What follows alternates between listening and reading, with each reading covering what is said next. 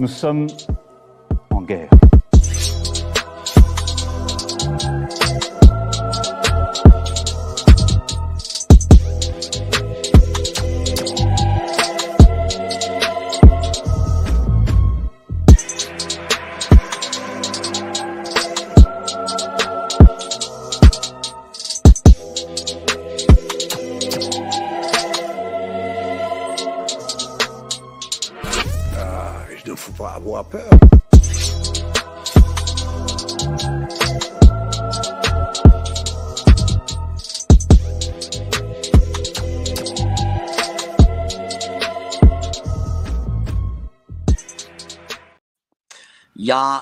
Ne faut pas avoir peur, comme le dit notre ami Cloche Fab. Bonsoir à tous, samedi soir, c'est live sur Géopoétique Profonde. Aujourd'hui, de la vraie, vraie géopoétique. On parler Azerbaïdjan, Arménie, au Karabakh. Voilà ce conflit dont peu de monde parle dans nos médias, mais il, il existe, voilà, il existe et il faut euh, en avoir les témoignages.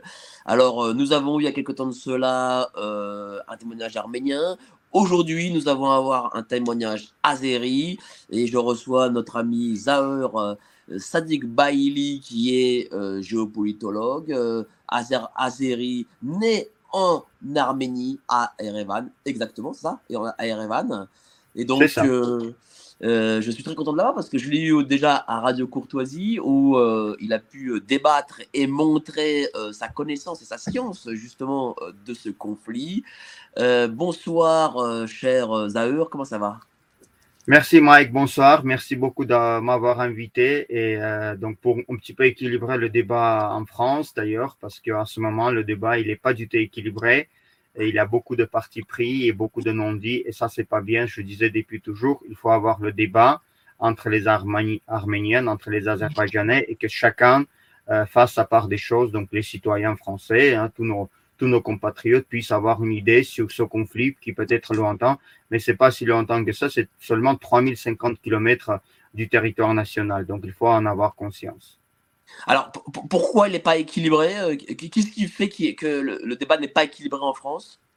Bah, si tu veux, Marc, je dénonce depuis euh, nombreuses années, et puis plus précisément depuis 2020, la guerre de 44 jours, que, euh, donc ça, c'est une position qui qui m'engage, mais en tout cas, c'est la position de la communauté des Azerbaïdjanais en France, donc les Franco-Azerbaïdjanais, hein, si tu veux. Mais c'est c'est que en France, il y a 600 000 Arméniens, d'accord, il y a l'histoire, ils ont fait euh, donc euh, ancrés dans cette société, c'est normal, là, c'est un processus d'intégration. Moi, je suis un pur produit d'intégration aussi.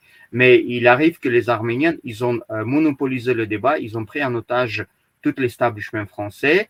Et euh, donc, tout ce qui se passe en France, c'est qu'on peut entendre un point de vue arménien, mais jamais point de vue azerbaïdjanais. Et de temps en autre, on fait le coup dur dans les médias français. Donc, le dernier en date, je rappelle, c'est sur BFM. C'est franchement, c'est lamentable ce qui s'est passé. C'est-à-dire, d'abord, on a donné en apparence parole à l'ambassadrice d'Azerbaïdjan, Leila Abdullaeva, qui a parlé de, contenu, de, de, de ce qui se passe maintenant, parce que en France, maintenant, il y a cette grande peur que la communauté arménienne essaye de mettre partout que l'Azerbaïdjan va envahir l'Arménie, ce qui n'est pas vrai.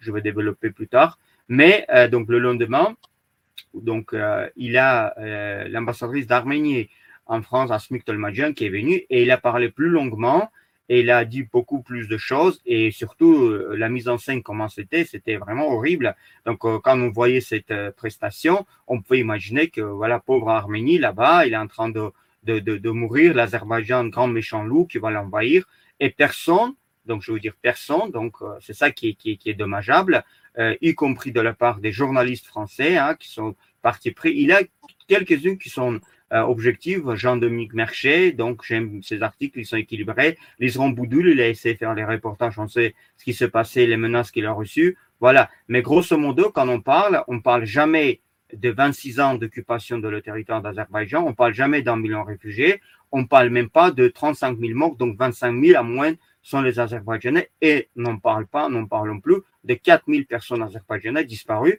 dont l'Azerbaïdjan réclame aujourd'hui à l'Arménie des comptes parce que moi, euh, Mike, si tu veux, moi je dis à Bakou, j'ai fait quelques interviews, je dis que notre société, enfin en Azerbaïdjan, on doit se préparer à ce que euh, maintenant le Karabakh, comme il est, euh, il, il, il est l'ordre constitutionnel qui est rétabli partout, il y a maintenant les fouilles qui vont être entreprises. Moi, je pense qu'on va découvrir des charniers et ça va être un choc pour la société. Parce que les 4000 personnes, ils disparaissent pas comme ça. On ne sait pas où ils sont, on ne sait pas ce qu'ils sont devenus. Mais, mais, ces personnes, elles ont disparu quand, quand, elles ont disparu et comment à dire que euh, ils ont disparu au cours de premiers conflits donc ça veut dire entre 90 euh, et 94 donc la date quand en mai a été signé le cessez-le-feu. Mais après on a fait des comptes parce qu'il a eu des déplacés il a eu des réfugiés euh, d'Arménie comme moi. Donc là-bas aussi il a eu des morts on n'en parle jamais. Il a hein, il a la liste de 217 personnes mais plus de 100 personnes euh, on, peut soutenir judiciairement qu'ils étaient assassinés en Arménie. On n'en parle jamais. Et ça, c'est un grand traumatisme, y compris pour euh, ma communauté, pour mes compatriotes euh, que j'appelle compatriotes directs, les Azerbaïdjanais occidentaux. Mais voilà, donc je veux dire 4000 personnes, on a fait des comptes, il manque 4000 personnes. après, comme dans les enquêtes dans l'intérêt des familles, à peu près de la même méthode, on a demandé qui les a vus pour la dernière fois où. Bah, tous les, tous les, tous les fils mènent au Karabakh pendant le conflit, pendant l'exode, pendant la fuite. Et voilà, ils sont disparus, ces personnes-là. On n'a pas le retrouvé des corps.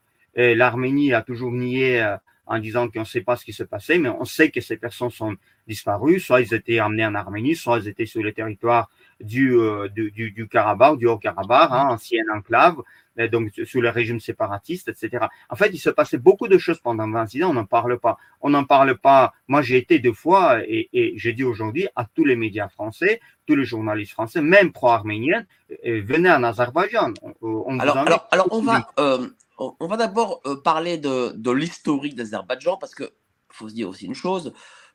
les gens connaissent beaucoup moins l'Azerbaïdjan.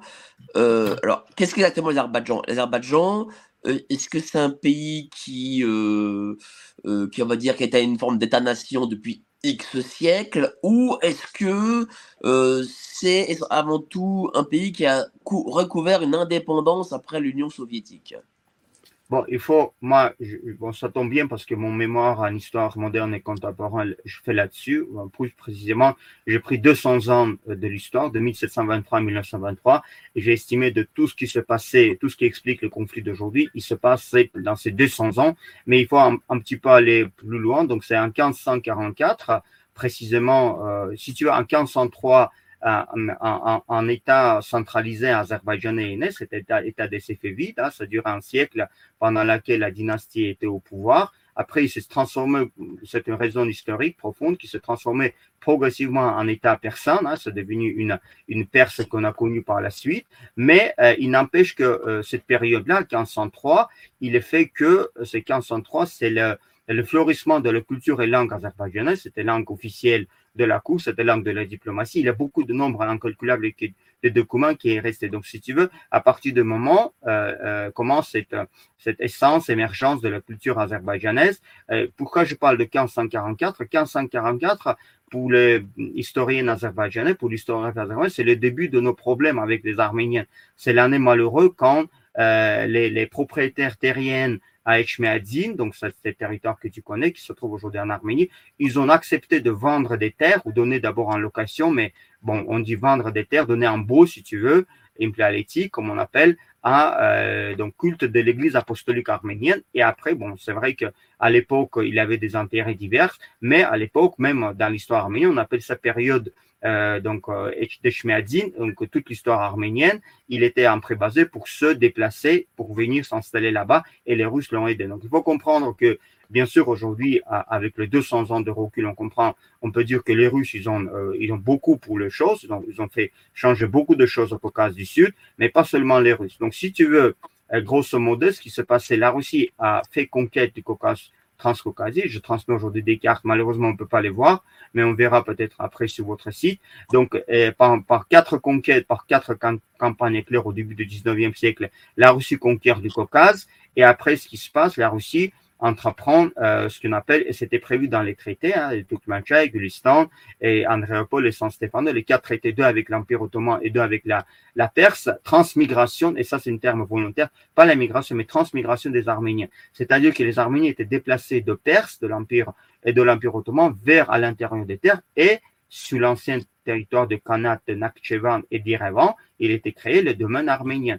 Ce que, ce que les Arméniens, d'ailleurs les histoires arméniennes ne disent jamais, c'est qu'en même temps, par ces traités, les Azerbaïdjanais, les autochtones étaient expulsés. Donc, quand j'ai le débat avec les Arméniens, je dis souvent, euh, vous savez, on peut parler de millions d'épreuves, mais les choses les plus flagrantes, c'est que toutes les cartes militaires russes de 18e et de 19e, donc faites par l'état-major russe, en russe d'ailleurs, en cyrillique, euh, avec sont les toponymes azerbaïdjanais.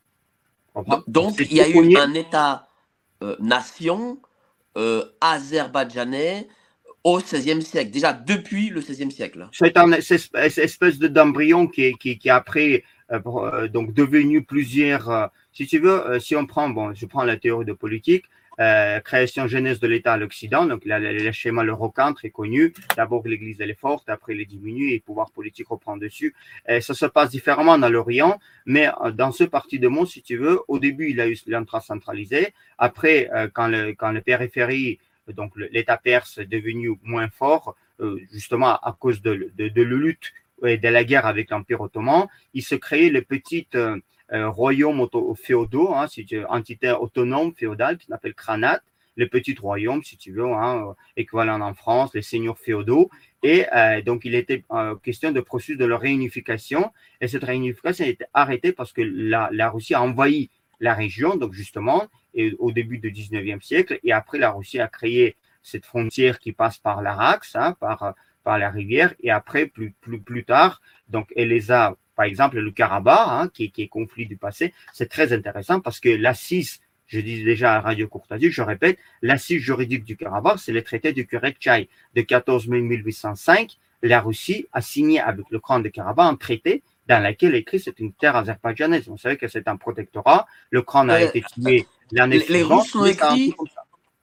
Euh, les Russes l'ont écrit, c'est-à-dire euh, quasiment au Moyen Âge, quoi, ça, c'est ça. Oui, au Moyen Âge. Donc c'est un document qui est resté mais après, ce qui se passe. Où est-ce qu'on peut trouver le document? Oui, oui, oui, bien sûr. On peut, il est dans les archives. J'ai le texte, il est en russe, il a été traduit en français. Donc, c'était traité de correction. C'est vrai que c'est très intéressant. C'est un protectorat avec une forme spéciale. Par exemple, le Khan a envoyé ses fils, euh, si tu veux, en otage en Tbilissi, qui demeurait là-bas. Et l'année suivante, le Khan a été tué. Hein. Donc, l'historiographie russe dit que c'était par la suggestion euh, soi-disant, vont dire, ça restait comme ça, des Arméniens, mais par les gardes de chasse russes quand même. Après, les Russes ont rétabli l'office euh, du, du, du, crâne du Karabakh, et après, euh, c'est progressivement, tous les kranats, tous les entités féodaux ont été supprimés, et la Russie a créé des gouvernorats.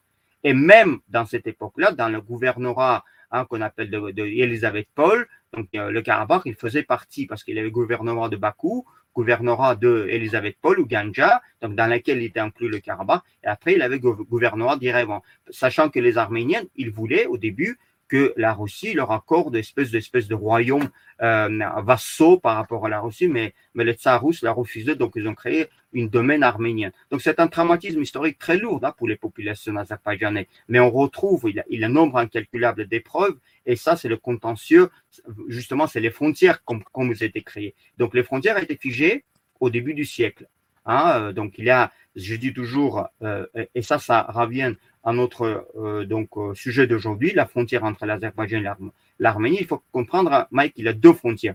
Il a une qui, que j'appelle statutaire, il est, figé par le traité de Kars, traité de Kars de 13 octobre 1921. Il, il règle les frontières entre la Géorgie, l'Arménie, hein, donc la République soviétique socialiste et la, Turquie, la République turque avec les garanties de, de, de, la République turque et de la Russie. Et donc, dans le traité de Corse, par exemple, il y a toutes ces questions de, des territoires, euh, de la frontière entre l'Arménie et la Turquie qui est réglée, mais aussi la frontière entre l'Arménie et l'Azerbaïdjan, donc cette enclave de Nakhichevan, parce qu'il est précisé, il est tracé, donc dans l'article 5 et puis dans l'annexe 5, tout est tracé. Mais la frontière entre l'Azerbaïdjan et l'Arménie, proprement dite, il a un vide juridique, il n'y a pas de frontière. Donc je transmets aujourd'hui une carte intéressante que je cherchais depuis longtemps, c'est la carte de relief. Et encore une fois, par ma opposition aux, aux historiennes et aux protagonistes arméniens qui disent jamais la vérité. C'est-à-dire que moi, dans mes recherches, je n'ai pas compris tout de suite, j'ai cherché pendant longtemps comment est faite cette frontière? Dans les traités de l'Union soviétique, il n'y a pas un mot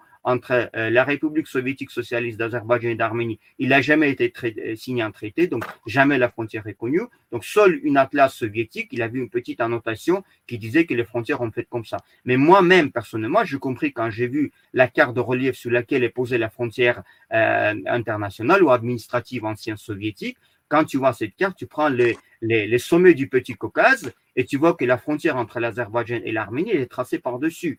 Et justement, il faut voir sur cette carte. Donc, quand euh, Claire Moradien, par exemple, elle dit on ne sait pas comment passe la frontière, c'est les montagnes et les flous, mais c'est complètement faux. La frontière, elle passe par la séparation des cours d'eau de Petit Caucase. Et c'est pour ça qu'aujourd'hui, on règle la question des frontières, il y a les négociations parce que il faut euh, combler ce vide juridique. Et pour ça, et c'est la position d'Azerbaïdjan, il euh, faut un traité. Il faut un traité dans lequel on signera que la frontière est telle, on va la, la, négocier, aura délimitation et démarcation de la frontière. Voilà. Alors, alors, faisons, faisons les choses dans l'ordre. Euh, voilà, donc, donc voilà, on a cet État euh, qui existe depuis le 15e siècle. Ensuite, euh, les Russes bah, envahissent cet État qu'Azerbaïdjan. Et après, qu'est-ce qui se passe? Donc, Il y a l'Union soviétique, mais est-ce que l'Azerbaïdjan a une forme d'autonomie depuis ce temps-là? Est-ce qu'elle est colonisée? Et puis après, si oui, quand est-ce qu'elle acquiert son indépendance? Alors, il faut comprendre deux choses. Que l'Union soviétique, c'était une, euh, l'État, euh, par l'organisation, c'est un État fédéral, c'est une république fédérale, en fait, dans laquelle il y a 15 républiques. Donc, il faut comprendre que, par le système, euh, strictement dit, c'est un système parlementaire, hein, parce que tout est décidé par le Soviet suprême, qui est un parlement. Et dans chaque république, c'est le même système, c'est une miroir en Azerbaïdjan aussi, donc il a Soviet suprême, hein, un miroir à, l'Union soviétique. Bon, bien sûr, il n'est pas composé de deux chambres, mais d'une seule. Donc tout est décidé par ce Soviet suprême. Donc c'est une république euh, soviétique socialiste parlementaire. Hein.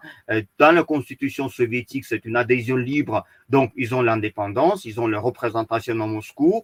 Hein. Certains d'entre d'entre eux, comme l'Ukraine par exemple, ils ont membre fondateur même euh, de, de, de, de l'ONU. Hein, c'est, aujourd'hui, c'est beaucoup discuté et même ils ont une représentation dans l'ONU. Mais il faut comprendre que euh, donc en réalité, euh, c'est un, on sait pas un protectorat, mais c'est c'est une union, c'est un c'est un pays hein, dans lequel tout est centralisé et l'indépendance euh, donc qui est, qui est mis sur le papier pourtant dans la Constitution, et en réalité, il n'existe pas. Tout est décidé par le parti hein, dans tous les 15 républiques, en Arménie comme en Azerbaïdjan, donc système que tu connais bien, tout est, tout est, tout est tout est centralisé, et le pouvoir, euh, donc tout au long du XXe siècle, il se trouve entre mains de ce qu'on appelle du premier secrétaire du Parti communiste. Donc, et ça, cette, cette situation perdure jusqu'à 91, euh, quand l'Union soviétique chute. Bon, il y a un petit peu avant, l'année d'avant, euh, il y a la déclaration du Parlement, de, justement de cette Soviet suprême d'Azerbaïdjan de 18 octobre, dans laquelle il proclame l'indépendance, restaure l'indépendance,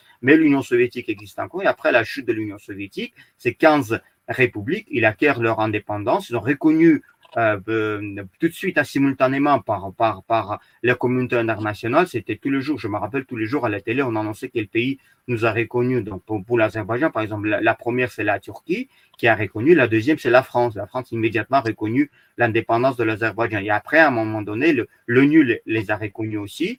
Hein, et c'est pour ça, cet été, par exemple, quand Liu Chavez, l'ambassadeur de Chine, il a fait cette déclaration euh, hein, sur LCI, il a fait couler beaucoup d'encre et beaucoup de choses, parce que quand il a dit que le statut de ces pays, c'est pas déterminé, c'est complètement faux, parce que on a eu tous, tous les 15 pays, la, la Russie elle-même, elle a eu euh, donc reconnaissance internationale. La seule différence, c'est qu'on a admis que la Russie, la Fédération de Russie, elle était l'héritière de l'Union soviétique, elle héritait de toutes les questions juridiques en soulevées de l'Union soviétique, y compris de l'arme nucléaire, et ça, c'est le cœur du, du problématique aujourd'hui. En tout cas, voilà, en 91, l'Azerbaïdjan devient indépendante, il hérite du conflit qui a commencé en 87, fin de 87 à 88, donc à l'intérieur, euh, donc ces conflits du Haut-Karabakh, hein, euh, donc tu connais, et euh, après qui s'est transformé en guerre avec l'Arménie jusqu'à 94, quand le CCFE a été signé, et le résultat néfaste, parce qu'il faut, il faut rendre à l'évidence, hein, si on, il faut comparer ce qui est comparable. Si tu prends la France,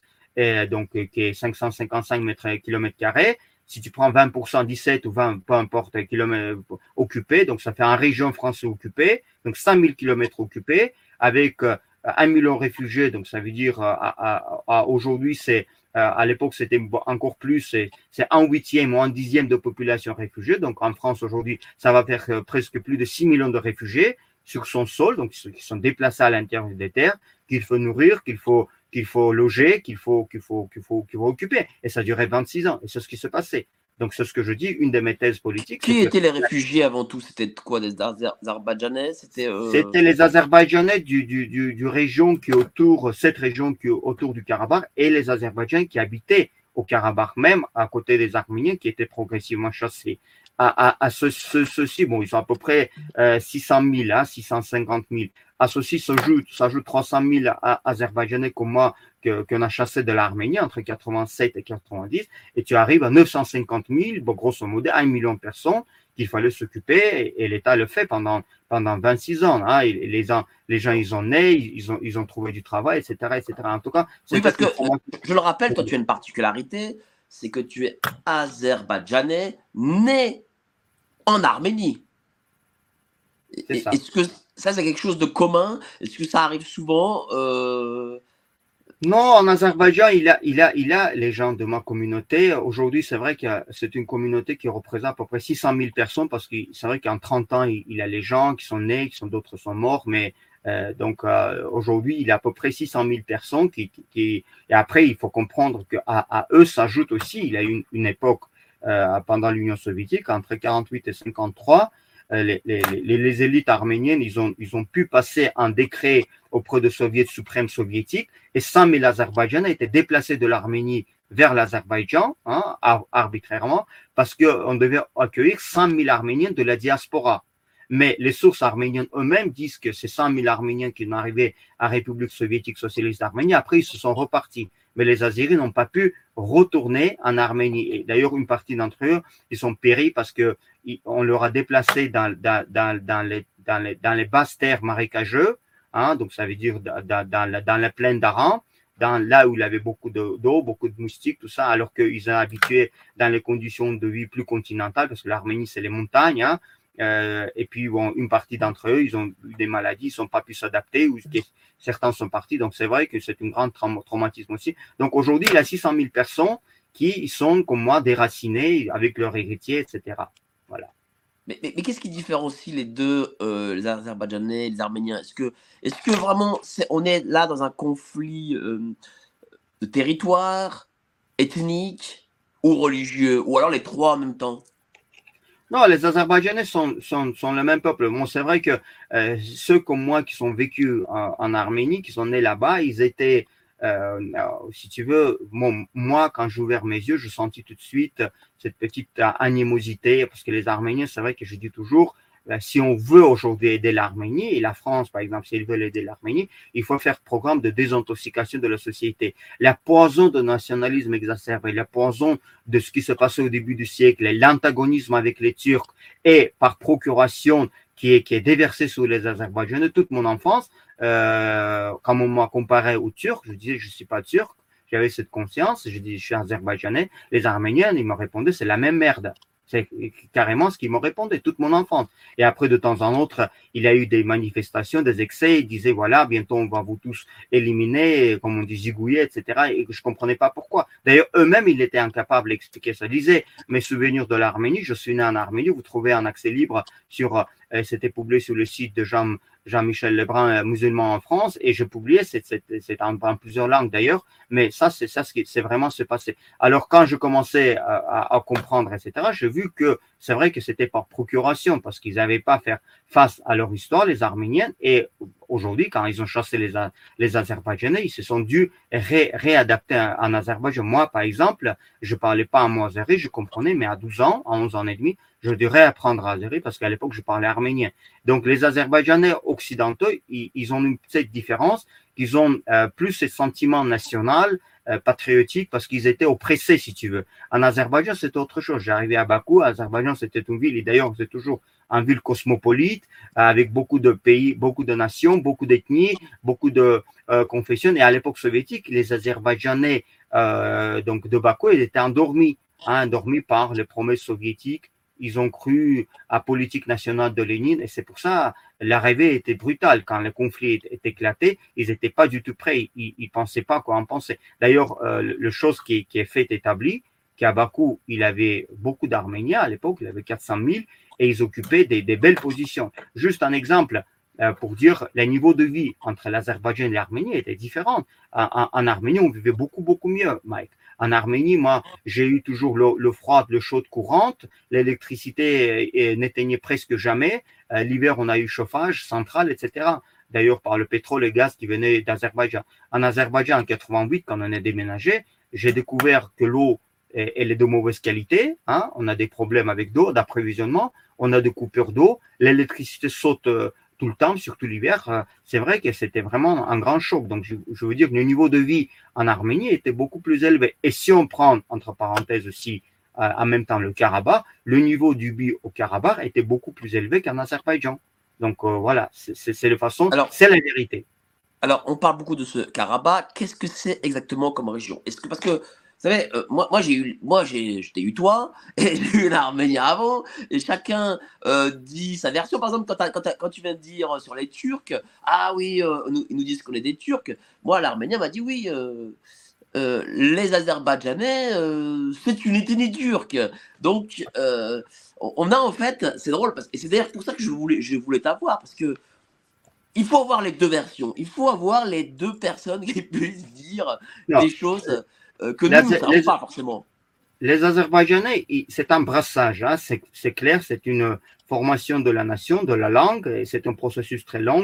J'ai expliqué euh, sur Radio Courtoisie que donc c'est une historiographie. Bon, c'est vrai que pas tous les historiens azerbaïdjanais ne sont pas d'accord, mais il y a trois facteurs qui ont favorisé ce que parce que les langues ancestrales azerbaïdjanais, hein, albaniennes et iraniennes, comme on dit au, centre d'Azerbaïdjan, ils sont disparus. D'ailleurs, euh, l'Albanie caucasienne, elle était chrétienne. Mais euh, pourquoi ils ont disparu? Ils ont disparu parce que c'est un processus qu'il faut comprendre dans la globalité. Les Turcs anciens, ils ont parti de la Chine, ils ont passé par l'Asie centrale et deux fois dans l'histoire, entre 7e et 9e et après 11e, 12e, ils ont passé par la mer Caspienne, par le haut, ils se sont déversés au Caucase, ils sont partis dans l'Anatolie orientale. C'est un processus historique. Et chaque fois qu'ils ont passé, ils ont laissé une, une rudiment de leur langue. Alors, ce qui se passait qu'à l'époque, il a eu euh, l'économie qu'on appelle primitive, à l'état naturel. Ça veut dire qu'on n'avait pas de monnaie d'échange, on n'avait que échange par les produits, on avait le transhumance, donc deuxième facteur, et le pouvoir politique qui entre les mains des, tribus turques, de, turcophones.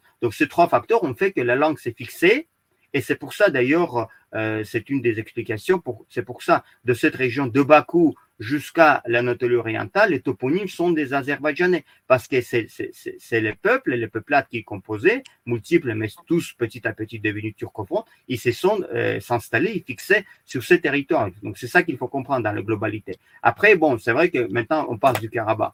Karabakh, il est cœur de l'Azerbaïdjan, c'est une région montagneuse après les plaines. Il faut connaître l'histoire. Au début du siècle, les arguments étaient les mêmes. Je regardais les textes, parce qu'au début du siècle, la situation, elle était euh, vraiment une grande pagaille. Hein. Il a eu euh, la Première Guerre mondiale, il a eu les Anglais qui étaient très actifs. À Bakou, par exemple, il a eu les Anglais qui sont débarqués, il a eu cette espèce de gouvernement ou dictature, on appelle dictature de, Saint-Caspion, avec Général Thompson. Et les Anglais voulaient en mettre. Il a eu République démocratique, mais il devait euh, coexister de composer avec le, cette force euh, anglaise, parce que les Anglais, ils étaient maîtres du jeu, ils disaient, ils donnaient des ordres. Alors, les Anglais, au début, ils misaient sur les Arméniens, et après, ils ont changé l'épaule. Ils ont misé sur les Azerbaïdjans. Donc, Karabakh, très intéressant. Ils ont mis là-bas le préfet azerbaïdjanais, Sultanov, au Choucha, avec, euh, sous le convoi des, des, des, des gardes-titres, d'accord, les, les. Donc, ils ont mis ça, ils ont installé, ils ont envoyé les troupes, etc., pour pacifier leur région. Ils n'ont pas réussi. Après, bon, c'était une période euh, relativement courte, 1918, mais il faut comprendre qu'en même temps, il se passait beaucoup de choses au Caucase du Sud. Les Arméniennes, ils ont eu les clashs avec les Turcs, euh, violents, assez violents. Et après, comme j'écris dans, dans ma mémoire, cette vague de, vague de nettoyage ethnique, il est allé de l'Anatolie orientale jusqu'à Bakou. À Zanguezo, par exemple, on, parle aujourd'hui beaucoup de Zanguezo, toute la population azerbaïdjanaise a été exterminée par les Arméniens, par les Dashnak arméniens. Bon, il faut comprendre que c'est la République Dashnak. Et au Karabakh, il été exterminé. Euh, euh, quel, a été le, début du contentieux entre ces deux peuples? Ah, il est, il est, très loin. Le contentieux, si tu veux, pour moi, c'était quand les Russes commençaient à transmigrer les Arméniens, il y a beaucoup de témoignages, surtout les témoignages des écrivains, des diplomates russes, Griboyedov, Chavrov. Il explique ce processus quand les Arméniennes arrivent sur ces terres, hein, euh, donc sur le territoire de l'oblast arménienne et au Karabakh, ils commencent à expulser les Azerbaïdjanais par les procédures. Bon, aujourd'hui, il y a beaucoup d'historiens en Azerbaïdjan qui font ces travaux et, il m'a été dit que dans les archives, il était retrouvé même les documents, les comptes rendus de, ces audiences devant le tribunal pour expulser les propriétaires terriens azéris et donner les terres aux Azerbaïdjanais. En tout cas, pour moi, part, pour l'Azerbaïdjan occidental, c'est lui qui, qui a habité ces territoires, mes ancêtres, on sait que quand les Arméniens sont arrivés, ils ne savaient pas comment vivre sur région. Il était très rude. Vous savez que les hivers en Arménie sont très rudes. Alors, ce qui se passait, là-bas, les Azerbaïdjanais, ils ont appris aux Arméniens comment on, on, survit à cette période route. Il a un, il a un, il a un truc qui existe jusqu'à ce jour. Hein. En tout cas, bon, maintenant, non, non parce qu'il a les frigidaires qui sont arrivés. Mais à l'époque, on était obligé de calculer le nombre de bétails qu'on peut garder. Donc, on a battu un euh, certain nombre de bétails et on transformait cette viande de mouton dans une espèce de viande euh, préparée, hein, pré-cuite, si tu veux, salée et remplie de gras pour garder l'hiver euh, dehors et on, après on consommait toute la nuit, toute l'hiver. Donc c'est ça qu'on a appris aux Arméniens, comment survivre à cette, euh, cette région rude. Et donc le contentieux, il remonte à, à, à là. Et Karabakh, c'est pareil. Donc au Karabakh, quand les Russes sont arrivés, la population azerbaïdjanaise a commencé petit à petit à diminuer et la population arménienne a augmenté. Regarde, dans le truc, dans les faits, il y a un monument que les Arméniens ont détruit, qui va être restauré parce qu'il aura certainement un musée, qui s'appelle Maraga 150. Qu'est-ce que c'est Maraga 150 C'est un monument qui est créé en arménien avec chiffre 150. Tu peux retrouver là les photos, ils sont disponibles. Donc, c'est un monument qui est érigé pour euh, commémorer le 150e anniversaire de, transmigration des Arméniens de la même ville qui se trouve en Iran, euh, au sud, donc dans, cette, dans ce territoire. Donc, pendant l'occupation, les Arméniens ont essayé d'effacer ces traces détruire les preuves, mais les preuves, il, y en a beaucoup. Donc, contentieux, il remonte à ça. Le contentieux, il remonte à traumatisme historique du peuple et le processus de remplacement des autochtones par euh, les, nouveaux arrivés, les Arméniens, et par la suite, par le, conflit qui s'est installé, qui s'est, s'est bien sûr attisé aussi par les gouvernements de tsaristes, parce qu'on a eu des massacres de 1905-1906, et après la guerre qui était euh, sanglante, mais de courte durée, Hein, de, début de siècle, 1918-1920, et après l'instauration soviétique, et après on passe aux deux premières guerres du Karabakh, hein, 90-94, et après, voilà, la guerre de 44 jours. Donc moi, c'est pour ça que je dis dans mes déclarations qu'en 107 ans, ou 108 maintenant avec cette année, on a fait trois guerres, et je pense que ça suffit. Il faut aller vers la paix. Mais oui, mais euh, il, y a, il, y a, eu ces trois guerres, donc il y a eu aussi la guerre de 90 et puis la dernière. Euh, aujourd'hui, je crois que le, Premier ministre arménien euh, dit que ben, le Haut-Karabakh, c'est euh, azerbaïdjanais. Est-ce que euh, c'est la fin de la fin ou, ben, comme m'a dit le témoin arménien la dernière fois, oui, mais vous comprenez, il s'agit d'un Premier ministre qui est pris en main par Soros, les Américains, etc. plus vite il, sera parti, nous irons récupérer le Haut-Karabakh. Qu'est-ce que vous, en pensez? attendez, euh, Mike, il faut arrêter les revanchistes, etc. Michel Pachignan, euh, c'est vrai qu'on peut, on peut l'aimer, on peut pas l'aimer, mais je dis toujours, toujours la même chose, et je dirais la même chose. L'Arménie aujourd'hui, c'est une république parlementaire, d'accord? On sait ce que ça veut dire république parlementaire. Quand vous élisez euh, donc le, une partie, euh, vous savez qui sera votre premier ministre? Parce qu'il est, à tête du parti. C'est comme la, système anglaise, hein, c'est la même chose. Hein. Donc aujourd'hui, euh, même après la défaite dans la guerre de 44 jours, le Pachinian a été reconduit. C'est-à-dire, il a reçu un mandat de son peuple, une seule, c'est trouver la paix. D'accord? Maintenant, concernant du Karabakh, je vais vous dire une chose très importante. Les Arméniens du Karabakh, ils ont parti, pas parce que l'Azerbaïdjan les, les, a chassés, c'est parce qu'ils ont eu les instructions de, de, ce, de ce régime autoproclamé, les séparatistes ont dit partez, partez, on va faire le show à la Kosovo. Ça n'a pas marché. Aujourd'hui, la situation, il y a une nouvelle situation qui créait. Euh, moi, je vérifie à Bakou, j'ai eu beaucoup de rencontres, certains même de haut, haut, niveau. Je posais toujours la même question. Il y a 80 Arméniens qui ont demandé la nationalité azerbaïdjanaise.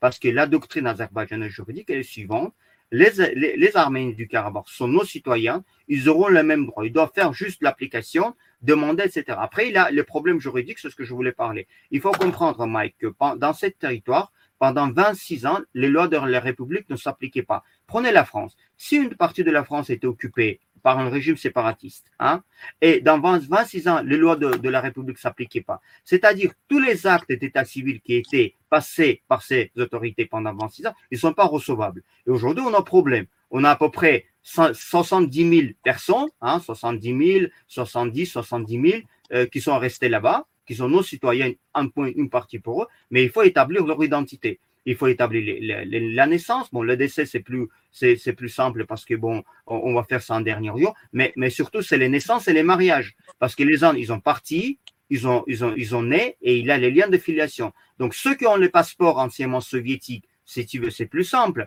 parce que on, ils ont ce qu'on appelle prapiska à l'époque, ils ont la, la, résidence qui été marquée dans le passeport. Donc, on prend ça comme la base et on continue. Pour les autres, il faudra faire euh, des manipulations, comme par exemple on dit en France jugement supplétif ou établissement de fait en droit azerbaïdjanais. Donc aujourd'hui, c'est ce processus qui va commencer. Mais la doctrine azerbaïdjanaise, que les Arméniens, tous les Arméniens qui veulent revenir en Azerbaïdjan, ils ont, il a un site spécial, ça s'appelle Intégration Gov Az.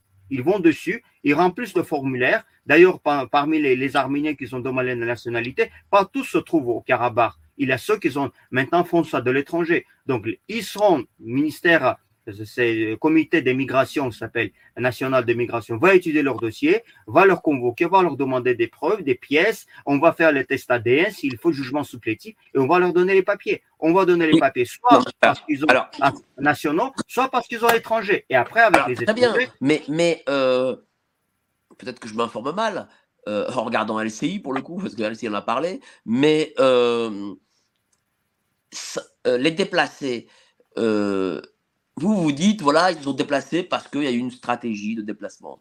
Euh, mais euh, est-ce réel? Est-ce que ce n'est pas, est-ce que c'est pas des gens qui ont été chassés? Est-ce que derrière ça, il n'y a pas eu euh, des meurtres, des, choses comme ça le, seul, le seule condition qui a été mise, parce que quand le, les forces de sécurité devaient entrer, c'était le désarmement, la, la collecte de toutes les armes, de toutes les munitions, Hein, il a, ça a été fait relativement vite. Il a 10 000, parce qu'il faut comprendre, aujourd'hui, tu vois, on vit dans le monde euh, avec les événements terribles. En Azerbaïdjan, je dis euh, plusieurs fois sur le plateau, je dis aujourd'hui à toi, il faut comparer quelque chose qui est comparable. Imagine sur le territoire national 10 000 personnes armées incontrôlables. Hein, euh, donc, tu vois à quoi je fais l'allusion à ce qui se passe au Moyen-Orient. Donc, on n'a pas construit une barrière en disant ils vont jamais passer. Non, il fallait les désarmer. Je dis depuis des années, depuis 2020, je dis qu'il faut les désarmer. Donc, aujourd'hui, c'est fait, hein, heureusement. Parce que imagine, si ces 10 000 personnes passent euh, à l'intérieur des terres, il se passait,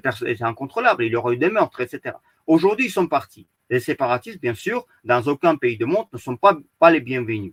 Bien sûr, s'ils ont les liens, euh, s'ils n'ont pas commis des crimes hein, de guerre, crimes contre l'humanité, s'ils ont des liens de sang, on peut considérer euh, certains d'entre eux qui peuvent revenir. Hein, vous savez, c'est comme en France, après, avec le Daesh, ils peuvent être fichiers S ou quelque chose. En tout cas, voilà, ce sera long, mais euh, c'est peut-être quelque chose envisageable. Mais aujourd'hui, ils sont partis, et tant mieux. Aujourd'hui, il reste des personnes, des citoyens azerbaïdjanais, un potentiel qui doivent décider. Et chacun doit décider en connaissance de cause. Hein. Moi, moi j'en sais de quoi je parle. Ça fait 20 ans que j'occupe de l'immigration. Hein. Je suis spécialiste en droit administratif des étrangers. Quand les étrangers viennent me voir, hein, certains me disent, oui, je suis là, je veux faire un petit trafic, etc. Je ne vais pas m'intégrer. Je dis, écoutez, c'est la porte ou c'est la prison. Vous choisissez, ou expulsion. Hein? Donc voilà, il faut arrêter tout ça. Il faut trouver sa place. Chaque individu doit trouver sa place dans la société en accord avec les règles du pays dans lequel il vit. En France, on demande, pourquoi on a passé loi anti-séparatiste On demande aux étrangers qui sont là, ou même aux binationaux, d'être loyaux avec la France, respecter l'ordre de la République, aimer la patrie, etc. Et si demain, euh, Dieu nous garde, il a la guerre, faire ce qu'il faut pour défendre la France. C'est ce qu'on demande aux Arméniennes. Aujourd'hui, mais, aujourd'hui, dans, ce conflit, euh, bien sûr, mais aujourd'hui, ce qui est quand même drôle, dans, enfin, dans ce rôle, c'est quand même dans ce conflit quand même un peu bizarre, c'est qu'on a euh, deux blocs, j'ai l'impression. On a euh, le bloc euh, azerbaïdjanais qui est allié d'Israël, et on a le bloc arménien qui est allié avec l'Iran. Enfin, c'est quand même... Est-ce qu'on peut expliquer ça? Alors, l'Israël, c'est vrai qu'il y a les liens historiques très forts, d'ailleurs pas seulement pour l'Azerbaïdjan, il faut comprendre que, et je suis fier de ça, ni en Azerbaïdjan, ni en Géorgie, on n'a jamais persécuté des Juifs. D'ailleurs, tu sais, par rapport aux événements qui sont passés cet octobre, euh, je, sais que sur le YouTube, quelqu'un après il peut dire oui, euh, comment ça, les Azerbaïdjanais ne sont pas les vrais musulmans C'est rien à voir. Je suis musulman et j'assume ça, je suis soufiste, mais il n'y a aucune explication, aucun pardon pour le terrorisme. Ça, rien ne peut justifier assassinat des personnes civiles dans ces conditions qu'on a vu avec l'intention de tuer. Hein. C'est parce que euh, l'Azerbaïdjan a vécu aussi ça. Il a vu massacre de génocide de Khojali, hein, qu'on perpétrait 26 février 92. Il y a 613 personnes qui sont mortes. C'est horrible et ça fait des années, c'est du traumatisme de société. Ça, c'est première chose. Maintenant, concernant l'Israël, l'Azerbaïdjan n'a jamais persécuté des juifs. On a beaucoup de communautés. Ici, l'Azerbaïdjan, il faut comprendre, comme je dis, c'est un brassage, mais c'est un mélange. Il y a 40 ethnies qui vivent en Azerbaïdjan. Hein. 40 euh, ethnies, ils ont leur, leur rite, leur culte. Il y a, il a les, les, les, les chrétiens de, de, de, l'Azerbaïdjan qui, qui, qui, restaurent leur culte, qui l'État euh, restaure leur église, etc. Donc il y a trois communautés, hein, les musulmans, chiites, il y a aussi les sunnites, il y a les euh, donc orthodoxes, hein, les, les, les, différents types d'ailleurs, et il y a aussi les juifs. Donc les juifs, on les appelle non-juifs parce qu'il y en a certains qui sont même le, le très anciennes, ils ont des, des, des, des textes de, lois qui auraient été transmis, ça a été prouvé. Donc euh, maintenant, lien avec l'Israël, il faut comprendre aussi dans le contexte. C'est vrai que ça fait depuis 30 euh, ans, l'Azerbaïdjan a tissé des liens euh, avec la Turquie, mais aussi avec l'Israël. Alors l'Israël, c'est très simple. Il faut comprendre que pendant la guerre de 44 jours, c'était la folie. Hein. Certains politiques militaires en Arménie, ils avaient l'idée d'exploser des barrages de Mingichaour. C'est au centre de l'Azerbaïdjan, au-dessus de Karabakh, à côté de Ganja, qu'est-ce que c'est? C'est énorme réservoir d'eau. Il a 8 millions de mètres cubes d'eau. Alors, on peut faire parallèle avec euh, ce qui se passait en Ukraine, barrage de euh, Nouveau. Hein. Mais pourquoi? Parce que euh, il faut comprendre que l'Azerbaïdjan, le Bakou, par exemple, il est moins 28 mètres de niveau de l'océan mondial. Donc, ça veut dire que depuis le Karabakh, depuis les montagnes de Grand et Petit Caucase, vous continuez à descendre vers la mer et après au-dessus de la mer de niveau de l'océan mondial. Donc Mingechaur, il est haut. Donc si jamais un, missile, et, Dieu sait que les Arméniens, l'Arménie a tiré des missiles Iskander sur l'Azerbaïdjan et 106 citoyens azerbaïdjanais sont morts pendant euh, la guerre de 44 jours, et c'est un crime de guerre. Si un missile aurait tombé sur ce barrage et 8 millions de mètres cubes d'eau auraient échappé, tous les basses terres en Azerbaïdjan auraient été inondés. Et on a eu des, des, des, des morts, des, problèmes, des maladies, etc. Ça aurait été une catastrophe écologique. Donc, ce qui se passe, ça s'est pas passé. Pourquoi? Parce que l'Israël a donné seulement dans l'Azerbaïdjan ce système qui s'appelle dôme de fer, qui protège euh, des grandes villes, donc notamment ces barrages hydrauliques de Mingichaour et Bakou. Donc, c'est pour ça les liens sont vraiment très forts dans le sens, bien sûr, l'Israël aussi, il a des intérêts dans la région. Je pense que euh, les intérêts sont liés avec la situation qui est trouble, hein, notamment de rôle trouble qui, qui joue l'Iran, qui a joué l'Iran dans ces événements qu'on connaît. Peut-être euh, donc avoir un allié au, au, nord de l'Iran, c'est important bien sûr pour pour l'Israël, mais aussi parce que peut-être avoir une, une marge de manœuvre pour le surveillance, etc., etc., etc. D'ailleurs, je veux dire une chose, hein, Mike. Israël, aujourd'hui, on parle d'Israël, mais, mais c'est une vieille, vieille, euh, vieille euh, stratégie géopolitique quand on a eu problème avec le Karabakh, et ça c'est très important pour comprendre pour les Occidentaux, notamment pour la France. Au début, euh, donc euh, le, le, le, président, l'ancien président Haïdar Aliyev, il a eu cette politique, tu sais, il a, il a retourné le pays 180 degrés contre la Russie, il a signé le contrat de siècle, il a invité les Britanniques, les Américains, les Occidentaux, et c'était la truc, la politique, parce qu'à l'époque, on disait la Russie soutient l'Arménie, les Américains vont soutenir nous, et c'est pour ça, le groupe de Minsk, on, a pensé que la France va être neutre, ce que j'appelle la, la, triangle géopolitique, le, le, le, H de groupe de Minsk, pour couper le nord gordien. La France n'a pas été neutre, donc ça n'a pas marché. C'est ma théorie, j'ai construit mon idéal type. Mais il faut comprendre une chose, que pendant des années, l'Azerbaïdjan a suivi ses voies, et euh, on a pensé même de déplacer une base euh, américaine ou base de l'OTAN, euh, donc à côté de Bakou. Ça, c'est pas passé. Pourquoi? Parce que on a compris que euh, on n'a pas eu le dividende, si tu veux. L'Occident n'a pas été capable de régler le conflit, influencer la Moscou. Donc c'est cette, vieille stratégie de mettre la Russie d'or, elle n'a pas marché. Donc du coup, on était perdant sur toute la ligne. Donc la politique a changé. Et l'Azerbaïdjan, et si aujourd'hui l'Azerbaïdjan a recouvert l'intégrité territoriale sur tout le territoire, c'est parce qu'il se trouve à l'équilibre. Hein, a Maliev, le président actuel, il a compris que euh, avoir euh, ce jeu trouble avec l'Occident, euh, avec les promesses, déclarations, il mènera à rien. Ça va énerver la Russie, et la Russie, bien sûr, demain, elle fera un coup comme l'a fait avec la Géorgie. D'ailleurs, la Géorgie devait devenir une grande, grande leçon pour tout le monde. C'était la même chose. Hein. La Géorgie, on se souvient, le Bush est arrivé, il a dit deux mots, les Géorgiens l'ont cru, Saakashvili est arrivé, ils ont fait le coup, ils ont perdu, et aujourd'hui, la situation, elle est telle qu'on connaît, elle est mauvaise. Donc, si tu veux, aujourd'hui, l'Azerbaïdjan est gagnant parce que il a équilibré des forces. Tout est équilibré. Entre la Russie, l'Iran et la Turquie, tous les intérêts géostratégiques, géopolitiques sont équilibrés. encore une fois, donc la question que tu m'as posée, l'Azerbaïdjan allié euh, d'Israël et l'Arménie avec l'Iran. Oh, L'Arménie avec l'Iran, il a, a deux composants, il faut comprendre. Hein. C'est pas que il a frontière commune, bien sûr, mais aussi il a autre chose. Il faut comprendre que pendant 26 ans, sous le territoire occupé, le karabakh il a eu le trafic de drogue qui était florissant. Hein, la culture de pavots, etc. Hein, et ça venait aussi de l'Iran. Donc c'était tout en tout en ensemble. Ça venait de l'Iran, ça repartait euh, parce que la frontière n'a pas été contrôlée, ça repartait en Arménie et par les routes, bien sûr, on sait la destination finale, c'est l'Europe. Ces drogues euh, que tous les pays combattent, c'est vraiment scandaleux. Donc il faut comprendre qu'il y a beaucoup de choses qui les lient. Une dernière chose qui est euh, qui est un jeu trouble et puis, euh, je pense pas que tout l'établissement iranien, il est, il est d'accord avec ça, mais il a une partie, bon, les religieux, l'ultra-religieux, ils n'aiment pas l'Azerbaïdjan. Pourquoi? Parce que l'Azerbaïdjan, c'est un pays laïque. C'est un pays musulman en majorité, hein, avec tradition musulmane qui est ancrée, mais c'est en séparation de l'Église, de, de, de, de, religieux, les clergés et de l'État strict, séparation l'école et de clergé. Il n'y a pas d'école religion en Azerbaïdjan. C'est un grand débat. Peut-être un jour on aura euh, donc l'école libre, mais pour l'instant c'est vraiment c'est une chose. On considère que l'école doit être laïque. Hein? Et c'est pour ça en Azerbaïdjan, bien sûr, il y a liberté de choix. On n'a pas de problème avec hijab. Mais euh, dans certains trucs, c'est la même chose qu'en France. Dans les lieux publics, vous ne pouvez pas mettre hijab. Vous ne pouvez pas conduire avec hijab. Vous ne pouvez pas conduire avec les yeux fermés, etc. Donc c'est la même chose. Mais euh, ce clergé en Iran, qui est radical, il déteste l'Azerbaïdjan pour ça, parce que l'Azerbaïdjan, il montre le voie d'émancipation. Aujourd'hui, la société azerbaïdjanaise, elle est très occidentale. Il s'occidentalise en plus. Il reste traditionnel. C'est ça qui est intéressant. Il a des traditions qui, qui sont d'un côté, et la, jeunesse qui choisit l'Occident, l'occidentalisation. Mais, mais, laser, enfin, pardon, l'Iran, on a l'impression que l'Iran a envie de, redevenir euh, une forme de Perse euh, d'antan. Euh, est-ce que elle joue un rôle aussi peut-être sur cette guerre? Est-ce qu'elle met peut-être de l'huile sur le feu?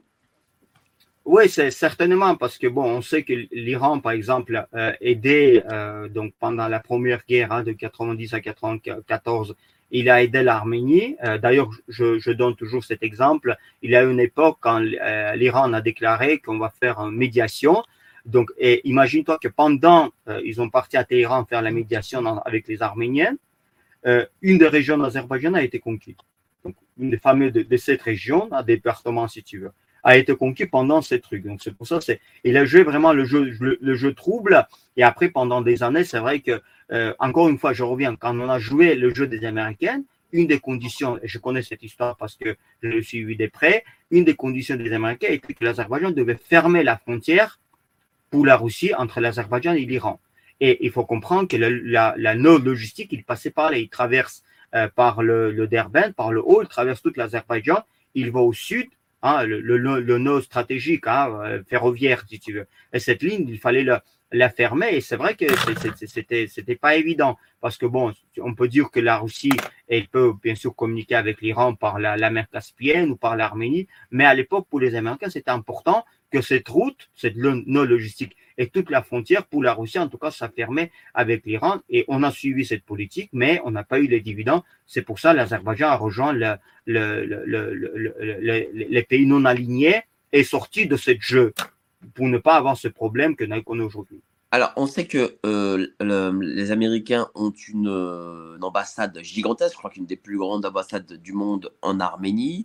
Euh, est-ce que les Arméniens, enfin pardon, les Américains ont soutenu les Arméniens quel, quel, rôle ont-ils joué Même? Est-ce qu'ils ont un rôle aussi sur le sur la paix, peut-être future? Ah, les Américains, euh, ça c'est intéressant, c'est drôle parce que euh, la situation qui est d'aujourd'hui, euh, moi je pense qu'aucun pays occidental ne peut intervenir dans la région. Donc si l'OTAN, par exemple, voulait intervenir au Caucase du Sud, il devait faire ça par la Turquie, membre de l'OTAN d'ailleurs. Hein, c'est ça qui est, qui truc. Alors c'est pour ça aujourd'hui, aujourd'hui il se passe, les Américains ils, mènent leur jeu. C'est vrai qu'ils ont leur intérêt. On a les informations qu'ils protègent Pachinian parce que voilà ils essayent leur faire euh, leur jeu. Ils veulent mettre euh, dehors, dehors de l'Arménie. Alors moi je dis plusieurs fois, je veux dire encore une fois, c'est un c'est, c'est un jeu trouble et je pense que c'est un jeu qui est un petit peu en mon sens. Vous pourquoi Aujourd'hui on va mettre la Russie dehors de l'Arménie, d'accord? Bon admettons. Mais la Russie est garante du traité du Kars. C'est pour ça qu'il a les troupes de Russes, Russes euh, en Arménie, parce qu'il remplit cette fonction de garant. Donc si on met dehors la Russie, il faut que quelqu'un remplace la Russie, qui est héritière de l'Union soviétique, hein, la Fédération de Russie soviétique, si tu veux. Il, faut que quelqu'un la remplace. Qui va la remplacer? C'est pas possible. La Russie va jamais céder la place. C'est la première chose. Deuxième chose, même avec la présence forte américaine en Arménie, toute la, capitale, toutes les entreprises euh, arméniennes sont aux mains des capitales russes. La Russie, euh, même avec euh, ce qui se passe maintenant, il a l'exode des capitaux hein, de la Russie, mais ça, c'est un capital russe, donc qui est majoritaire en Arménie. Donc, si on veut mettre la Russie d'or, il faudra faire quoi? Nationaliser toutes les entreprises, mais comment on va les payer? Avec quel argent on va faire rembourser? Et d'ailleurs, voudront-ils partir? Je pense que non. Donc voilà, c'est ces deux problèmes euh, qui, sont principaux aujourd'hui. Je pense que c'est une idée très audacieuse, mais euh, bah, pour l'instant, je pense que ça va être très difficile mettre la Russie, prendre la Russie comme ça, dire au revoir, euh, vous êtes d'or, etc. Sauf si la Russie s'affaiblira tellement qu'il ne pourra plus assurer aucune de ses arrières, c'est vieille, vieille hein, donc tendance géopolitique dans les années 90, contenir la Russie. Et là, la Russie, peut-être, elle partira. Mais pour l'instant, je ne vois pas comment euh, quelle force pourra mettre la Russie d'or Alors les Américains maintenant, donc tu dis que oui, ils sont en Arménie, ils ne peuvent pas intervenir. Qu'est-ce qu'ils font? Bien sûr, ils promettent des choses, hein, comme toujours. Mais euh, euh, mettons par exemple en perspective par rapport à la relation entre la France et l'Arménie et ce qui trouble aussi la relation entre la France et l'Azerbaïdjan. La dernière déclaration de fourniture des missiles euh, des radars, etc., etc. Le problème n'est pas, moi je dis à Bakou dans une émission, le problème n'est pas le fourniture des missiles. On peut fournir les radars, on peut fournir de ce qu'on veut. Le problème est que les avions azerbaïdjanais survolent le territoire arménien civil, je veux dire, pour aller à Nakhchivan. La liaison entre Bakou et Nakhchivan se fait sur le territoire arménien. Alors, si un avion azerbaïdjanais par malheur tombe à cause de ça, il aura bien sûr un problème. Donc Dieu, Dieu préserve que cette, message soit entendu. C'est ça qui est le plus important. Parce que, euh, si tu veux, Mike, pendant deux ans, après la guerre de 44 jours, il a eu déclaration tripartite hein, qui était exécutée dans sa grande majorité, mais y a les, points qui n'ont pas été exécutés, euh, notamment le couloir de Zangezur. Ça aussi, le jeu trouble parce que la Russie devait le protéger, mais l'a pas fait. Mais il y a autre chose. Dans cette, dans cette architecture, après la guerre de 44 jours, euh, il a eu euh, cette espèce d'équilibre qui s'était créé. Donc, euh, la France, hein, quand elle, elle, arrive, elle dit voilà, je vais fournir les armes à l'Arménie, ça ne sert pas à la paix. Pourquoi? Parce que ça peut donner l'impression aux certains faucons qu'on dit qu'on va reprendre le Karabakh, qu'on va faire autre chose. Regarde, qu'est-ce qui se passe après 2020 On a signé déclaration tripartite, mais la frontière n'a jamais été calme il est toujours en silence sur la frontière. On, en a parlé beaucoup. Il y a les infiltrations, les poses des mines, etc. Jusqu'à le moment, et, il y a beaucoup de, de, citoyens azerbaïdjanais, les fonctionnaires qui sont péris sous les mines. Jusqu'à le moment où l'Azerbaïdjan a dit stop, qu'est-ce qu'il a fait? On a pris tous les, tous les auteurs à la frontière, cette frontière conditionnelle entre l'Azerbaïdjan et l'Arménie. Aujourd'hui, donc, euh, et par ces moyens, on a arrêté les infiltrations. Aujourd'hui, les infiltrations du côté arménien, bon, c'est vrai que ça coûte beaucoup parce qu'il faut rester, il faut dans la durée, c'est une frontière longue, mais on n'a pas d'autre choix. Si on laisse, par exemple, Kelbadjar, j'ai expliqué à Radio Courtoisie, je vais répéter la même chose. Quelqu'un en Arménie a eu une idée que Kalbadjar est enclavé, il est mal desservi, c'est vrai, à l'époque soviétique, j'ai regardé les cartes, il est mal desservi, il est desservi par le route du nord et par le route du sud, et pendant l'hiver, c'est pas praticable parce qu'il a 8 mètres de neige. Mais depuis l'intérieur des terres, il n'était pas accessible. C'est pour ça l'Azerbaïdjan, quand il a vu le Kalbadjar, cette région entre le Karabakh et l'Arménie est enclavée, il a commencé tout de suite à construire le tunnel sous le mont Mourovdak pour le désenclaver. Et moi, je regardais la carte entre Dashkessan, dernière ville, euh, et Kalbadjar, il avait 25 km, il n'avait pas de route, il avait toute petite route. Tu comprends? Et donc, quelqu'un a eu cette idée, on va faire les infiltrations, on va faire le, poser les mines, etc. Et l'Azerbaïdjan perdra le Kelbadja.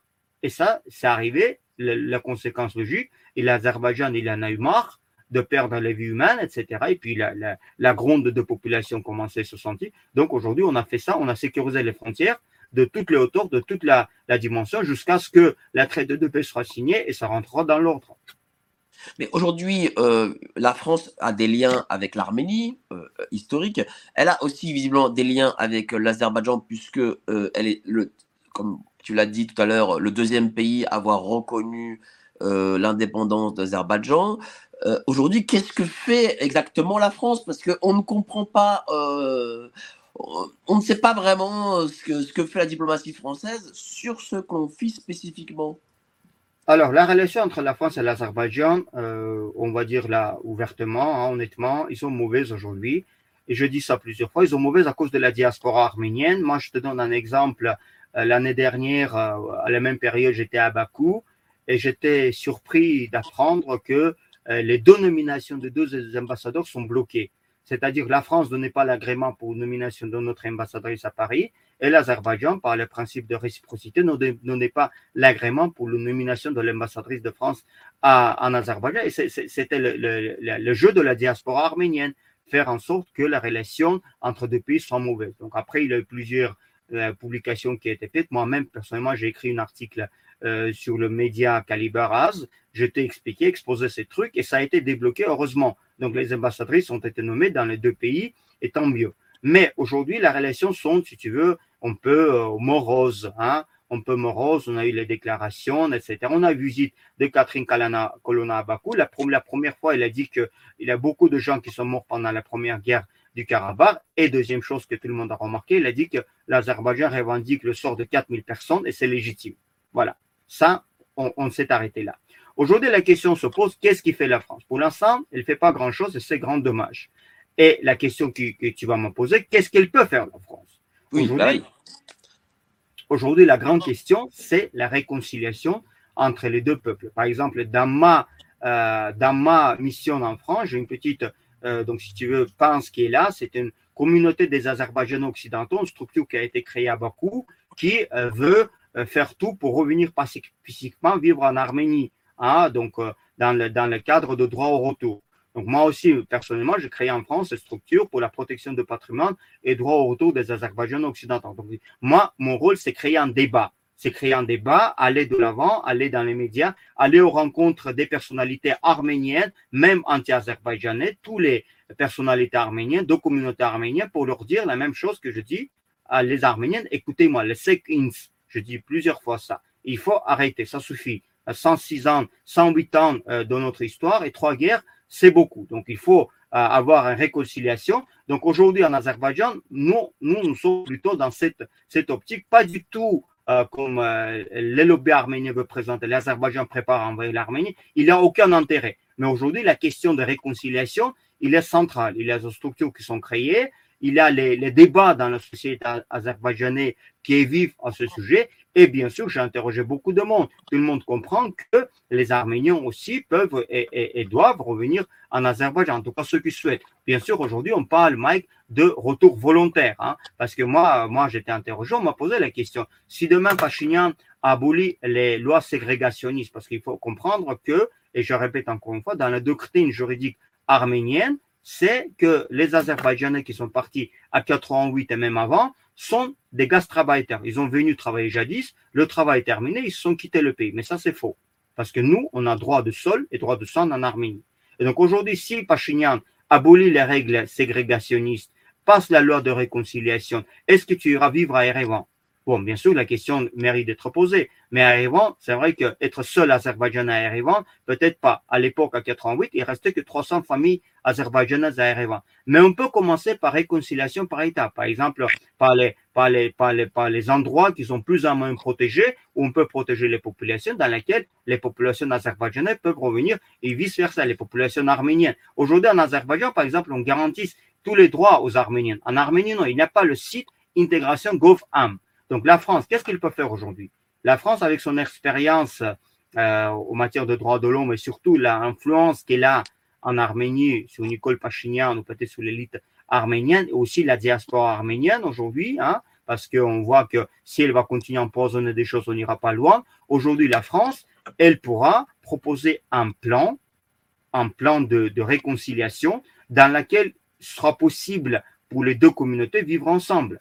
Pour les Azerbaïdjanais occidentaux, retourner vivre en Arménie progressivement, hein, par les petites communautés, par les petits villages qui sont restés abandonnés, comme disait mon père. Si vous chassez les Azerbaïdjanais de l'Arménie, vous, l'Arménie va s'appauvrir. Ce qui se passait, Mike, tous les villages le long de la frontière, autour de l'axe Sevan, hein, Gushan, Azerbaïdjanais, ils sont vides, ils ont resté vides. Voilà. évidemment, je vois que toi, tu veux la paix. Euh, mais voilà, par exemple, je vais dans le chat parce que euh, les gens aussi euh, font des certains commentaires parce que visiblement ce, conflit euh, déchaîne certaines passions aussi. J'ai par exemple ce Olivier Germain qui dit ah là là mais je quitte ce chat de révisionniste et de propagande pro-génocidaire des Arméniens. Ça veut dire que ce monsieur qui a peut-être des informations, j'en sais rien, nous explique que euh, L'Azerbaïdjan, parce que c'est aussi ancré ici en France, euh, a créé une forme de génocide euh, d'Arméniens, peut-être au Karabakh ou ailleurs, je ne sais pas. Bon, qu'est-ce que tu as à répondre à ça? Non, mais l'Azerbaïdjan n'a jamais créé le génocide. Il faut comprendre qu'aujourd'hui, il y a un certain nombre de poursuites judiciaires qui sont engagées en Azerbaïdjan. Hein. Plusieurs séparatistes ont été interpellés donc, euh, ils sont devant la justice pour les actes qu'ils ont commis. Il y a le cas de Vagif Rachaturian, qu'on appelle euh, donc le boucher de Meshali. Hein. Il y a les 52 personnes qui l'accusent, qui l'ont accusé à la barre d'avoir commis des crimes de guerre. Donc, je pense que le procès, il est en train de se terminer, mais si mes informations sont bonnes, le procureur général a requis 15 ans. Et pour ma part, Mike, 15 ans, franchement, pour les crimes de ce type, c'est pas beaucoup. Hein. En France, on aurait dit 20 ans, peine incompressible, etc. Donc, on verra comment ça se termine. Voilà, aujourd'hui, là, ça, l'Azerbaïdjan, il n'a jamais l'intention euh, de, de, de, massacrer les Arméniens, de les chasser. La seule chose l'Azerbaïdjan a voulu est restaurer l'ordre constitutionnel sur son territoire, qui est internationalement reconnu, faire en sorte de revenir ces 1 950 000, bon, déjà 600 000, 700 000 euh, personnes, 600 000 personnes, 650 000 personnes de déplacer, et ça, c'est Dieu sait que ça va prendre longtemps. Il faut imaginer. Moi, j'ai été là-bas deux fois. Je, je, encore une fois, je répète, j'invite tous les médias français, les journalistes les plus connus ou moins connus, toi personnellement, venir voir. Il y a les reliques qui ont resté. Quand je retrouvais. Justement, as été, tu, tu reviens d'Azerbaïdjan, euh, euh, et du Haut-Karabakh, je crois que c'était un peu au, au Karabakh. Raconte-nous ce que tu as vu. Moi, j'étais là-bas deux fois. J'étais à, donc en, en 2021, hein, immédiatement euh, quand, quand c'était libéré. Bon, c'était l'été. J'ai été parti avec premier groupe des de diasporas. On est 60, 75. Et moi, j'ai vu, moi, j'ai vu, tout a été détruit. C'était les ruines partout. Mais, mais ce qui m'a choqué le plus, bon, c'est vrai qu'il a eu des, des, des, des fortifications que l'armée azerbaïdjanaise a passées, hein, comme il a, il a percé, le, le couloir de perçage, on appelle ça et après rentrer dans l'intérieur du terre, des hard routes et tout ça, jusqu'à Choucha. Mais, mais quand j'ai vu Fusuli, le Fusuli, Mike, c'était la plus, la plus troublante. Parce que moi, je pensais qu'il n'y a eu pas les guerres en Fusuli, mais la ville n'existait pas, il était en ruine. Et donc, quand je demandais aux, gens qui étaient là-bas, mais aux connaisseurs, mais pourquoi les, le Fusuli, il est réduit à zéro? Ils m'ont dit parce que les Arméniens, ils ont démoli les maisons pierre par pierre et ils les ont vendues en Iran. C'est vandalisme pendant 26 ans. Dans ma jeunesse, quand j'étais jeune journaliste de Khal Gazette en France, en même temps que je faisais mes études, j'allais souvent en Quai d'Orsay, je parlais avec diplôme français. Ils me disaient tous, à l'unisson, c'est NKR, c'est un État de facto créé. Bon, d'accord, État de facto créé qui a existé 26 ans. Mais en 26 ans, qu'est-ce qu'ils ont fait là-bas? Ils ont rien fait, Marc. Ils ont pillé, ils ont empoisonné les rivières, ils ont détruit tout, ils ont fait narcotrafic, etc. Donc aujourd'hui, quand, quand j'ai rentré au Karabakh, j'étais stupéfait. Même à Choucha, il a eu des, des quartiers entièrement, ils étaient, ils étaient rasés, ils resté à l'état quand, quand, les, leurs habitants autochtones sont partis. Donc l'Azerbaïdjan a immédiatement entrepris à tout reconstruire, a tout déminé seul avec une petite aide de la France. Imagine-toi qu'aucun pays n'a mis la main dans la poche alors qu'il fallait un plan Marshall. C'est un truc colossal. Euh, un territoire grand comme un grand département français ou un grand région français, tout est détruit. Il fallait tout déminer, il fallait construire, bon, et, et Dieu sait, on construit très vite les aéroports pour désenclaver ces régions, les routes, les voies ferrées, les électricités, et aujourd'hui, ça continue. Bien sûr, on ne va pas construire les villages euh, comme à l'époque soviétique. On construit les villages modernes avec les panneaux solaires, etc. On rentre dans la modernité. Mais ça coûte énormément d'argent. Aujourd'hui, on va dire que tout, euh, le surplus euh, d'excédents budgétaires en Azerbaïdjan, il va au territoire euh, libéré. Hein? Et ça, c'est, ça, c'est, il, il, a, il a, je sais qu'il y a beaucoup de problèmes aussi à l'intérieur de l'Azerbaïdjan. Je disais, par exemple, une de mes thèses, maintenant que tout est terminé, le niveau de vie va commencer, devrait commencer à augmenter. D'accord? Le niveau de vie, les problèmes sociaux, le, problème, tout, tout doit être, tout doit être changé. Mais, ça va prendre du temps parce que d'abord, il faut reconstruire ce qui, ce il faut que la population revienne vivre là-bas, hein, ensemble, même les Arméniens qui vont revenir. Donc c'est ça le projet.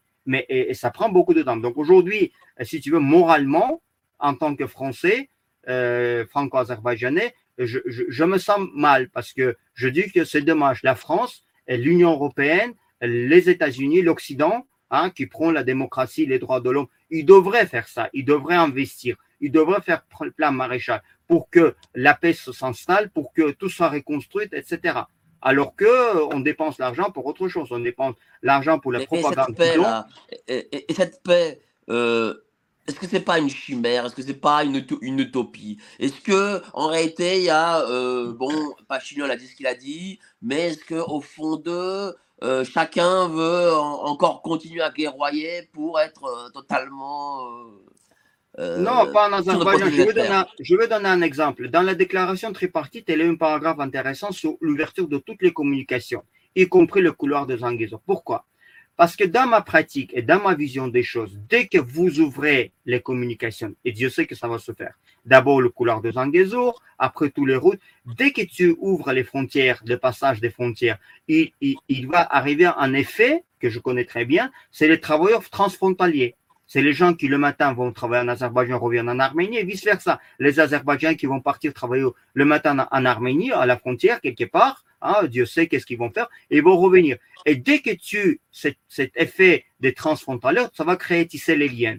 Et, et, et, et c'est, le processus qui partira. Non, le paix n'est pas un chimère. En tout cas, ce qui est, si l'histoire nous a appris une chose avec ces événements depuis 2020, 2020 que, que rien il n'y a aucune fatalité. Rien, il faut jamais accepter la fatalité. Rien n'est fatal. Il faut continuer à se battre pour la paix, pour la paix durable, pour la paix juste, et il faut faire ce qu'il faut. Aujourd'hui, je te dis, en Azerbaïdjan, à mon sens, il a toutes les conditions. Vous avez un site intégration GovAS, vous avez le service public qui vont commencer à arriver sur ces territoires, y compris ce qu'on appelle le, guichet unique, hein, à 100 mètres, dans laquelle ça fonctionne comme le montre. Vous pouvez obtenir vos papiers en 10 jours, en 5 jours, même en un jour. Il y a un petit tarif surplus à payer. C'est tout. Donc moi, je pense que si les Arméniens veulent vivre en paix, ils viennent, ils, ils, ils, ils, demandent leurs papiers, ils signent. Tu sais, moi, je fais ça souvent quand euh, j'occupe des étrangers. Il a les formulaires français, demande de titre de séjour ou même demande de nationalité. Il y a trois paragraphes à la fin.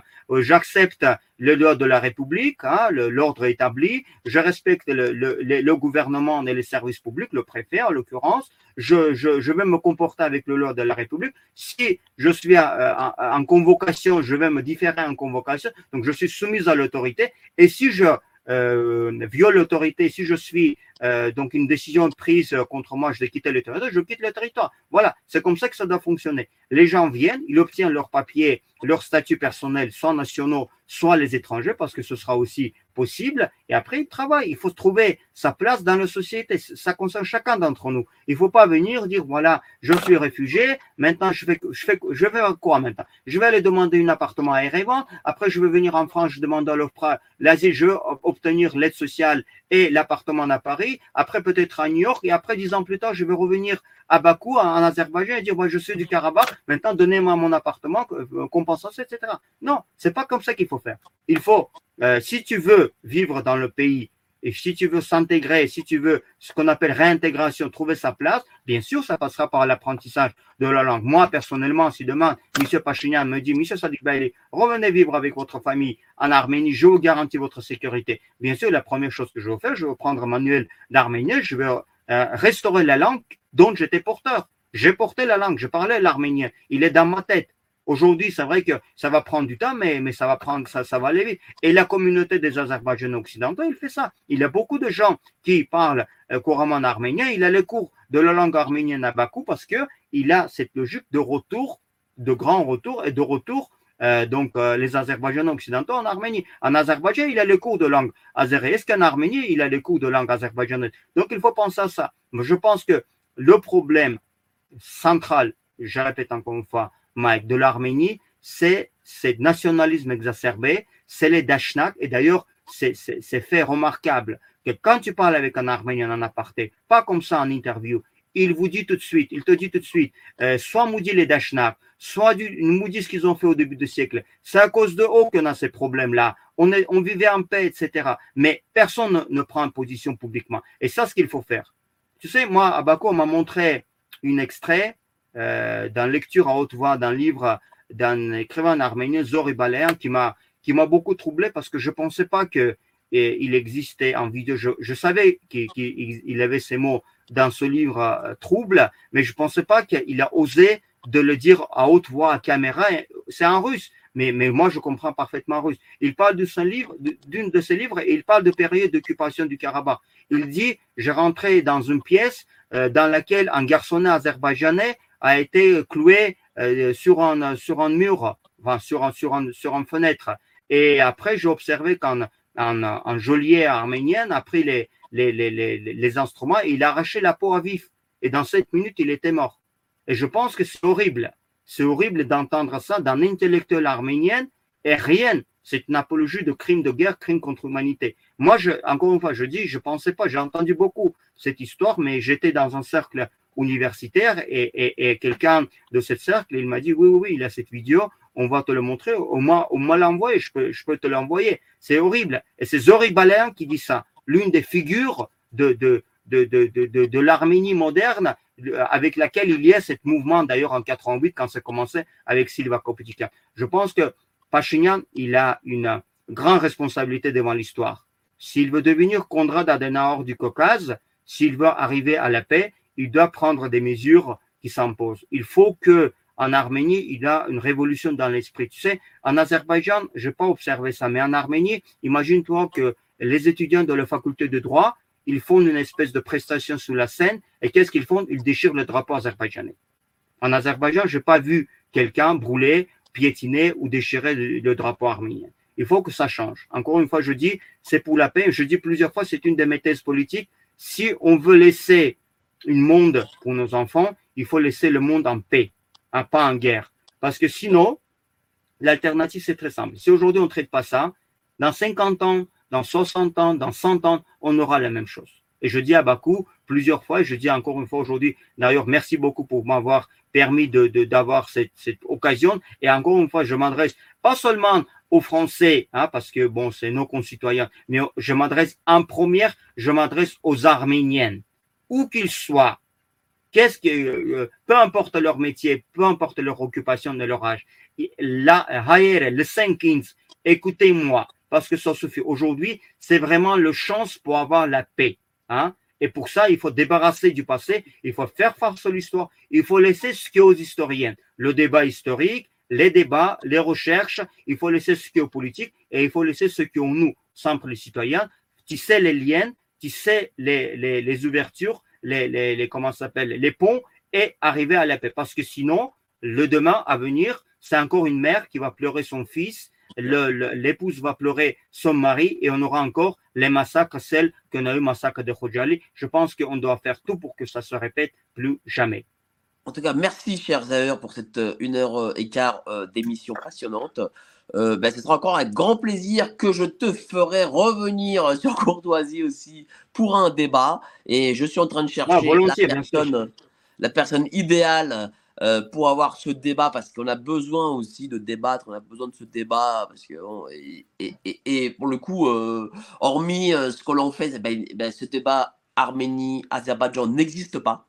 Faut dire les choses, il n'existe pas. Tu as, parlé de BFM, mais bon, c'est toujours biaisé. Je veux dire, il y a, y a, toujours un parti pris parmi les mainstream. En tout cas, merci à toi beaucoup, vraiment c'était vraiment passionnant, voilà, euh, de la vraie géopolitique. Hein, on a essayé d'en faire au maximum. Passez tous une excellente soirée, euh, chers amis, un très bon euh, samedi soir. Et à demain à 19h, je reçois Marie-Estelle Dupont, la psychologue. Allez, salut, ciao.